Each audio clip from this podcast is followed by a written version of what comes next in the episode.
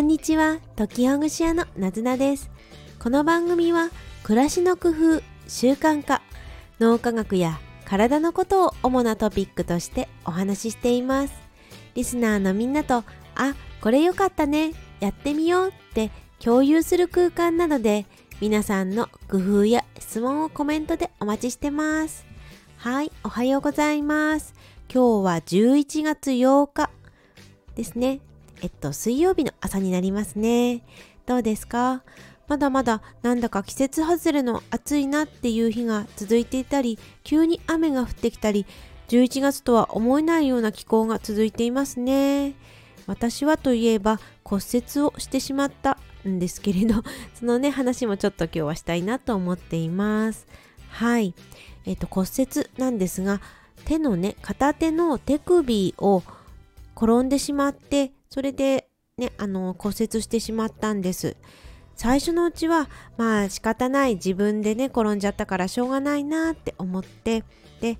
せっかくだからこの機会に、あ、こういう工夫してみよう、あんな風にやってみよう、なんていう風に思ってたのが2日3日前でした。そして今日になってみるとだんだんなんか気分がねあの落ち込んできちゃっていたんですね今日はねちょっと良くなったけど昨日とかでそれはどんなにいろいろ頑張ろうって思ったり工夫をしようって思っても思う通りに体が動かないっていうこのもどかしさがイライラにつながってしまってきてたんですね。最初のうちは骨折してから数日のうちはいろんなことをやってみようっていう前向きな気分で少しテンションももしかしたら高いハイの状態だったのかもしれないです。それがだんだん日数が経つにつれてなかなか体が思うように動かないっていうことが続いてくるとこうねちょっとストレスと言いますかまあなんかモヤモヤしてきてしまったんだろうなというふうに今は思っています。でね家で飼ってる猫さんがニャニャニャニャ泣いてると「うんもううるさいな」とか言って 猫にね叱ったりして本当に猫さんには申し訳なかったなと思ったりしています。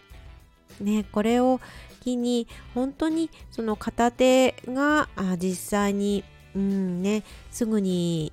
ま動かないというか使えないっていうのがこんなにも不便なんだなっていうことが分かった次第でした。例えばちょっとしたことで輪ゴムを扱えないとかゴミ袋を縛ることができないであるとか水筒が開けないとか料理はもちろんで、うんと、包丁を逃げることはできるんですが食材を抑えることができないから危なくて使えないとかあとはタッパーとかこう入れ物とかねバッグとかが使えなかったりジッパーチャックがねあのうまく動かなかったりっていう本当に本当に日常のさまざまなちょっとした動作っていうことができなくなってしまうんだなっていうふうに痛感した次第なんですよね。今言ったできなくなってしまったっていうことの中でも時間をかけたらできるとかコツを得たらできるであるとか手足がねあの手が使えなくても足であるとか顎とか口を使ったらできるっていうこともあるんです。ですけれどちょっとあの外出先であるとか職場では難しかったりうんねなんか時間がかかったりすごく集中してやらないとできなかったりっていうことが多くてこうだんだんだんだんなんだかイライラしてきてしまって これが正直な私の数日間のこうモヤモヤだったり困ったことでしたそしてねなんかこうイライラするだけじゃなくて「もう」とか「うー」とか「むむ」なんていうことを言葉に出してそれでああこんなこと言ってる場合じゃないなっていうふうに自己嫌悪に陥ったりなんていうことをしていました。ね、オープニングからここまで4分ほどなんだか愚痴のような話になってしまいましたがそういう意外とできないっていう体がねうまく動かないっていうことを感じて今は、ね、そういうなかなかできないっていうことを体験してる期間なんだなっていうふうに、まあ、捉えようかなっていうふうに思っています。こんなことが難しいんだなっていうこともだんだんとこうまとめたりして文章などでちょっとねブログとかでノートで出そうかななんていうふうに思っています。はい。でねここでそういう思い通りにいかないっていうターム。そんなことこの1年間聞いてくださってる皆さんもあったんじゃないでしょうか。ちょっと振り返ってみてください。もしかするとコロナウイルスにかかってとても苦しい思いをしたりであるとかインフルエンザになってしまって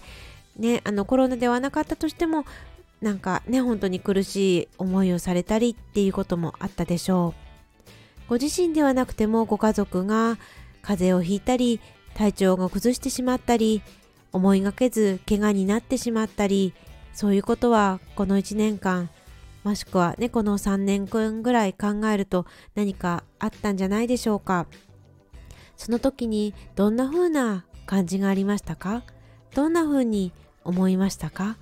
どんなことをしたい？こんなことができたらいいのにっていうことを思いましたか？少し振り返ってみてください。私自身がこの1週間ほどで手首を骨折してしまってああこれやりたいとかこれできて本当に気持ちいいって思ったことはまず第一に体をねケアしてリフレッシュできることっていうのがとても嬉しかったです。それは食事っていうことよりももっと体を清潔にするとかそういう方のが私にとってはとても、うん、ストレスが解消されたり嬉しい瞬間でしたね。例えば髪の毛を洗うとかお風呂に入るとか、まあ、実際にはちょっとね体の一部はお風呂には浸かれないんですけれどそういうまずは汗を拭って体をきれいにするっていうことがとっても嬉しく感じました。また爪をね手の爪を自分でこうケアしたり爪切りを使ったりすることができないんです。それでちょっとどうしようかなって思ったんですがねあの少し料金を払ってネイルサロンに行ってで爪の手入れをしていただいてきました。ネイルとかね、あのジェルネイルとかそういうのはしてないんですけれど、本当に爪の手入れだけお願いしてきたのですけれど、これが本当に気持ちよかったです。自分の手とかね、爪って見る機会が多いので、とても、うん、なんかね、ささくれて荒れてしまってる状態なので、だからこういうことをケアしてもらって本当に気持ちよく感じました。これが私の辛い時のこう希望というかね欲望というか ストレス解消というかねそういうものなんだなって思いました。私にとっては体のケアとかそういう体をきれいにしてもらうっていうのがすごく辛い時にうんねあの自分にとっては大事なことなんだなって思いました。さっき皆さんにも少し辛い時体がうまく動かない時にどんな風に感じましたかっていうことを伺ったんですけれどその時の気持ちっていうのがきっとあなたが一番体がしんどい時にこういうことをしたいなって思うような、まあ、欲望というかね希望だったりそういうんじゃないかなって思いました。そしてね、あの少し話は変わるんですけれど今日はこんなことができたなあ嬉しかったなっていうことにフォーカスして振り返るっていうこともまた大事だなって思いました。私はあるコーチングの先生のオンラインサロンに入っていてでそこで実際にね今週良かったこととか今月良かったことっていうことを振り返る時間をあの持ってます。これがとっても自分にとっても良くてでまあね今日の私今週の私で言ったら髪の毛を洗えてよかったとかお風呂に入れてよかったとか爪をケアしていただいてとっても気持ちが良かった。これがねあのまあ3つの大きな良かったことになるかなって思いますしまた今日できたことあ今日はこんなことができたなあこういうことに少しだけど着手できたな。ここはまだできてないけどだけど準備ができたな。そんな風にあ今日これができたなって思うねそれいうことに振り返るっていうことも大事だなっていう風に実感した次第です。このね良かったこととかじゃなくって嫌だったこととかはつい思い出しちゃいますし